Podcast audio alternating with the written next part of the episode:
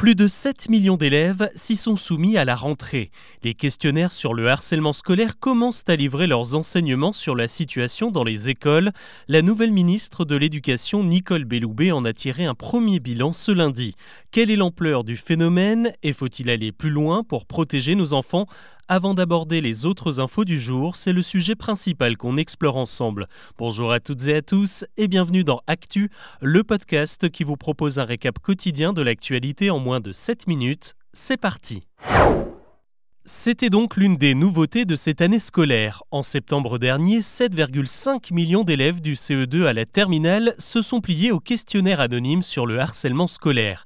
Quatre mois après, 17 000 de ces fichiers, choisis de manière représentative, ont été croisés et analysés et livrent enfin leur verdict.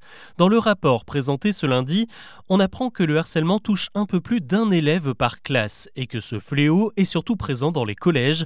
La primaire et le lycée ne sont pas épargnés, mais la situation y est légèrement meilleure. Mais avant de devenir harceleur ou harcelé, un élève peut présenter des prédispositions, notamment dans l'estime de soi, celle des autres, son état psychologique ou sa situation familiale.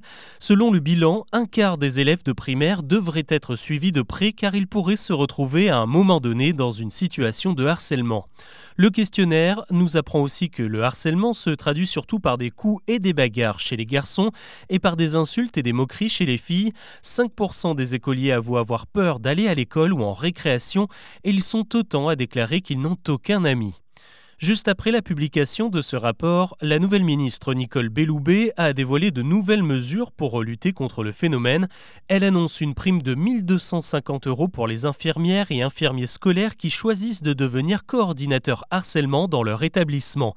Elle confirme également la création de brigades mobiles qui vont faire de la prévention. 150 personnes ont été embauchées pour l'occasion. La ministre a également écrit à tous les rectorats pour rappeler que la lutte contre le harcèlement était désormais la priorité. Le but, c'est de ne plus négliger aucun signalement comme lors du suicide du jeune Nicolas en septembre dernier. Ses parents avaient écrit à plusieurs reprises au rectorat pour dénoncer le harcèlement dont leur fils de 15 ans était victime.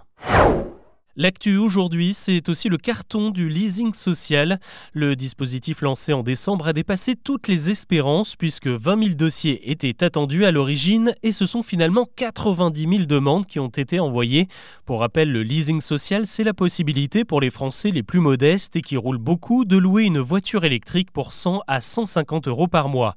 Mais face à ce raz-de-marée, le gouvernement annonce la fin du dispositif d'ici quelques jours, en tout cas pour l'année 2024.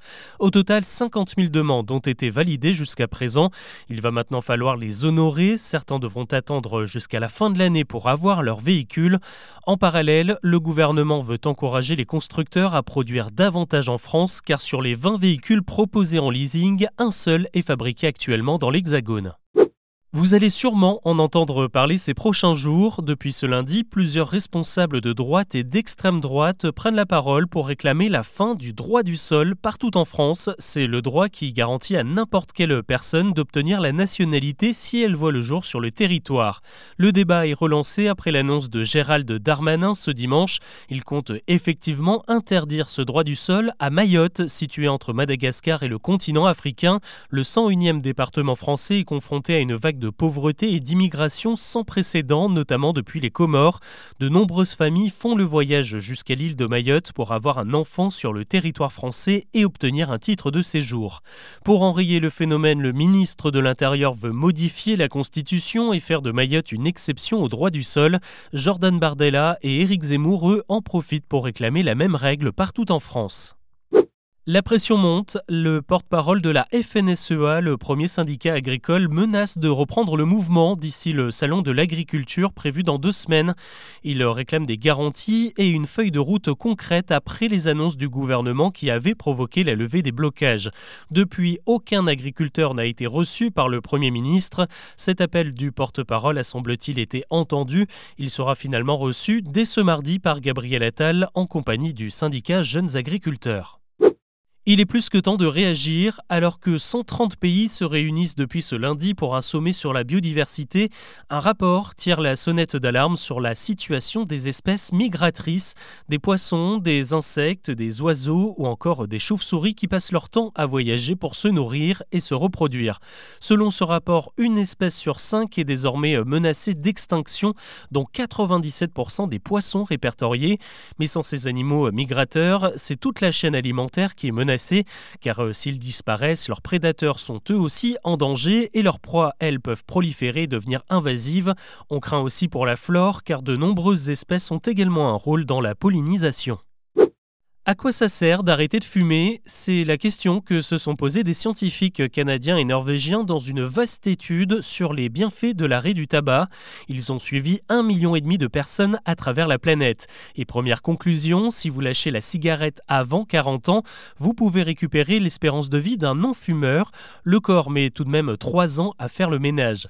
Au-delà de 40 ans, vous avez 3 fois plus de chances de mourir qu'une personne lambda. Ça fait 13 années d'espérance de vie en moins à des risques de cancer ou de maladies cardiovasculaires. Aujourd'hui dans le monde, un adulte sur cinq est accro à la clope et c'est une tendance finalement assez encourageante puisque c'était une personne sur trois au début des années 2000.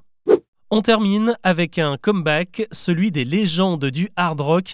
Le groupe ACDC annonce son retour en Europe après 8 ans d'absence. Les vétérans australiens viennent de dévoiler les dates de leur prochaine tournée qui passera par la France cet été.